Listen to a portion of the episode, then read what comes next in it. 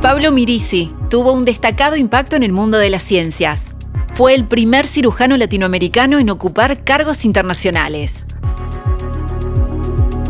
Pablo Luis Mirisi es otra de las personalidades fundamentales de la Córdoba universitaria y científica, que descansa en el cementerio San Jerónimo. Nacido en Córdoba el 25 de enero de 1893, Pablo estudió en la Universidad Nacional, donde se graduó en 1915.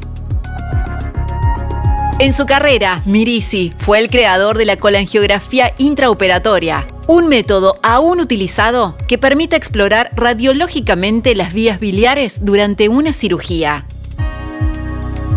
Fue becado para perfeccionar sus estudios en la Clínica Mayo de Estados Unidos y a su regreso designado jefe de la Cátedra de Clínica Quirúrgica del Hospital Nacional de Clínicas de la Universidad Nacional de Córdoba. En 1942, Mirisi fue designado director del Instituto de Clínica Quirúrgica de Córdoba. En 1955 fue señalado como profesor honorario y en 1956 la Sociedad Argentina de Cirujanos lo nombró cirujano maestro.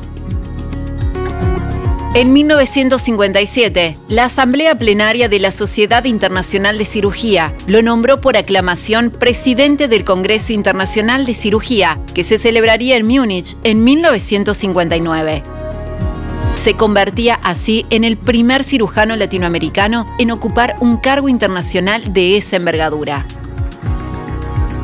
Murió el 28 de agosto de 1964 como consecuencia de un edema pulmonar.